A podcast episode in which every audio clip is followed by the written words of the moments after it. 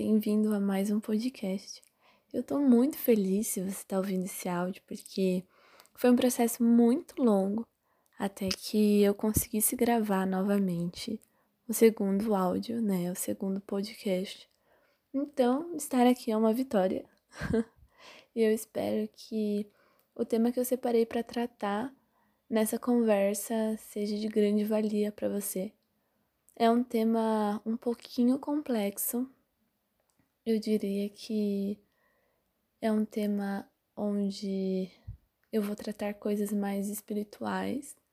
Então, se você não conhece a Cristo, seja perseverante e escute até o final, porque talvez nesse áudio tenha coisas que agreguem né, na sua vida. Mas chega de enrolação e vamos lá.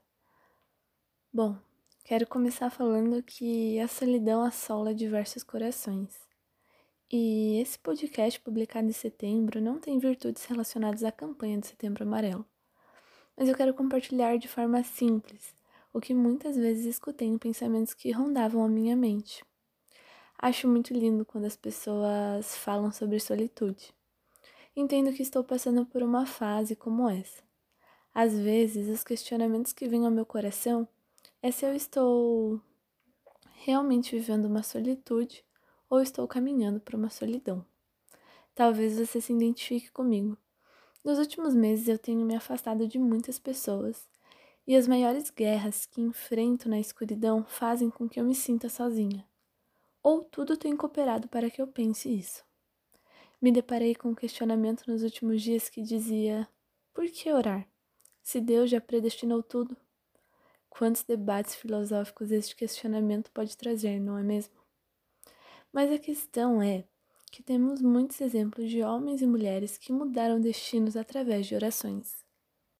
Mas, voltando ao assunto de solitude, como desfrutá-la se parece que nós estamos sozinhos em muitos momentos? Você já viu uma criança quando ela está com medo? Imagine a cena a seguir. Uma menina acorda são apenas 4h45 da manhã. Ela olha para sua porta e tem a impressão de ter uma pessoa ali.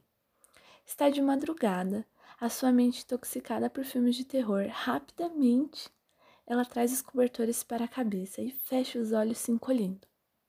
Acredito que nas nossas maiores dificuldades, nós fazemos exatamente isso. Só enfrentamos guerras na escuridão, pois nós fechamos os olhos com medo de enxergar o tão temível monstro. Em Gênesis 1:3 diz: Disse Deus: haja luz, e houve luz.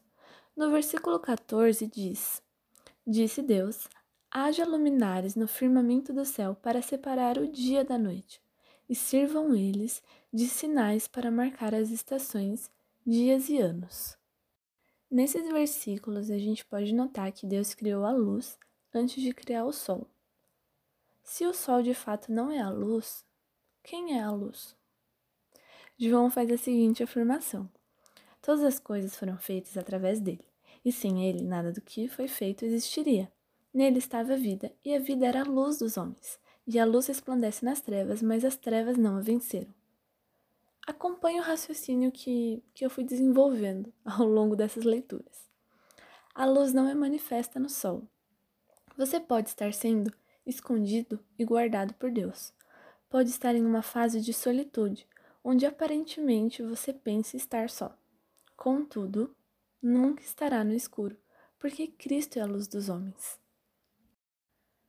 Muitos questionamentos vêm na minha mente, eu acredito que talvez na sua mente também, de que nós não somos capazes de realizar muitas coisas, mas isso não é verdade. E se dermos ouvidos às vozes negativas, você viverá uma realidade fora do plano de Deus, para você. Isso trará muita frustração. Sabe, as mais antigas gerações e civilizações já haviam recebido uma instrução de ouvir a palavra de Deus. Em Deuteronômio 31, 12, diz assim: Congregai o povo, homens e mulheres e pequeninos, e os estrangeiros que estão dentre as vossas portas, para que ouçam, aprendam e temam o Senhor vosso Deus. Eu quero ressaltar a parte do versículo que diz para que ouçam, aprendam e temam ao Senhor seu Deus, sendo como é, um, uma trilha, né? um caminho, consequências. Então, ouvir leva você a aprender e aprender leva você a temer. O ato de ouvir nos leva ao entendimento de quem é o Senhor e nos direciona a fazer a vontade dele, que é boa, perfeita e agradável. Muitas vezes que estamos passando por momentos de solitude, o que precisamos antes de falar é ouvir. No livro do C.S. Lewis, Como Orar, tem um trecho que Lewis diz. Vou parafrasear com as minhas palavras porque eu não estou com o livro em mãos. Mas ele diz mais ou menos assim: abre aspas. Para mim, uma das orações mais importantes é aquela onde você não fala nada e só escuta.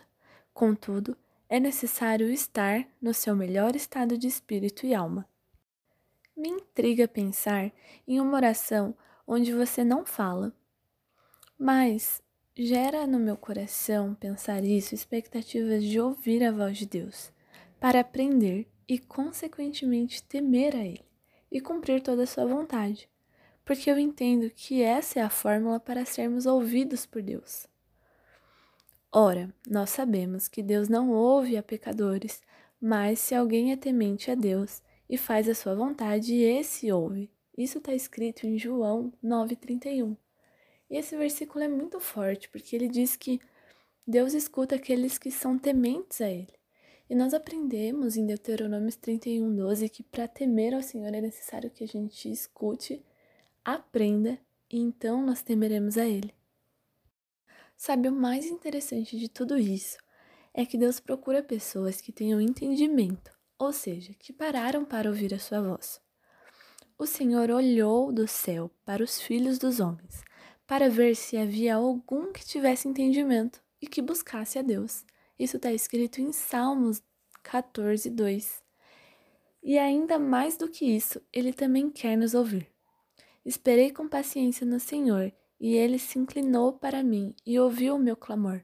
Isso está escrito em Salmos 41. E nesse momento a gente descobre outra coisa extraordinária, né?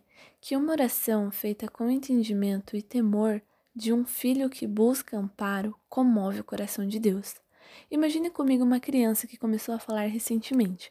Em um determinado momento, ela fica tão agitada e empolgada que começa a falar e se enrola toda nas palavras. Ninguém ao seu redor consegue compreender o que ela diz. Então, o seu pai vira para ela e fala: Filha, calma, respira e fala com calma. A criança olha para o pai, escuta o que ele disse, respira fundo e volta a formular a frase que não conseguiu expressar anteriormente. O mais engraçado é que muitas vezes nós somos essas crianças, empolgados com as agitações celestiais. As nossas orações começam a não comunicar com clareza aquilo que nós compreendemos e precisamos estar atentos para ouvir o Pai dizer: Filho, calma, respira e fala com calma. Talvez você tenha caído nesse podcast de paraquedas e não está compreendendo nada com nada. Talvez você até esteja pensando o que a Hannah está falando. porque eu não estou entendendo. Mas eu estou falando sobre pessoas que se tornaram filhos de Deus. Porque em João diz: Mas a todos os quantos receberam, deles o direito de se tornarem filhos de Deus, ou seja, aos que creram em seu nome. Se eu puder sintetizar tudo o que eu disse aqui, o que eu quero dizer é que precisamos ouvir a Deus, nosso Pai, para recebermos direções para os nossos destinos e entendermos que os momentos de solitude são exatamente para isso, de modo que, ao compreendermos, abriremos os nossos olhos, pois perceberemos que a luz está ali e nos levantaremos como cooperadores da grande comissão do Senhor, pois Ele deseja sim ouvir a nossa voz. Então saiba que existe alguém que quer te ouvir. Ele te ama e tem um propósito para você, mas talvez você não consiga ouvir a ele, devido ao grande abismo que te separa do Pai. Esse abismo constituído pelo pecado e pela própria indiferença com Deus só é anulado mediante a fé em Cristo, que te reconecta com o Pai e te torna novamente filho. Se você deseja essa identidade, confesse com uma simples oração o senhorio de Cristo em sua vida, pois com o coração se crê para a justiça, e com a boca se confessa para a salvação. Isso está escrito em Romanos 10, 10. A oração que você pode fazer é simples e eficaz, lembrando que orar é falar com Deus. E a oração é essa: Senhor Jesus, eu te aceito como meu Senhor e Salvador. Se apresenta a mim e eu abro a porta da minha vida para que você habite em meu coração. Quero ouvir as tuas palavras e mergulhar todos os dias em um relacionamento com você. Amém. Sabe, uma vida pautada em Cristo é uma vida com propósito. Porque ele diz: Eu vim para que vocês tenham vida e vida em abundância, que seria uma vida completa e com propósito. Muitos de nós seguimos um caminho, uma direção onde nós não conseguimos enxergar de fato para onde estamos indo. Isso é muito perigoso, porque quem não sabe para onde quer ir acaba se contentando com qualquer lugar. Existe alguém que quer nos ouvir, mas muito antes de nos ouvir, ele também quer falar aos nossos corações, para que nós venhamos aprender. E ao aprendermos quem Ele é, nós vamos temê-lo e fazer a Sua vontade, para que nós venhamos ter uma vida abundante e cheia de propósito. Muito obrigada por ouvir esse podcast até aqui. Eu me sinto muito honrada de você ter passado tantos minutos ouvindo a minha voz. Mas saiba que, que esse podcast também vai estar no meu blog. E no meu blog você pode encontrar muitos outros textos sobre uma vida cristã ou o início de uma vida cristã e outros assuntos muito pertinentes para o nosso cotidiano. Um beijão e até o próximo podcast.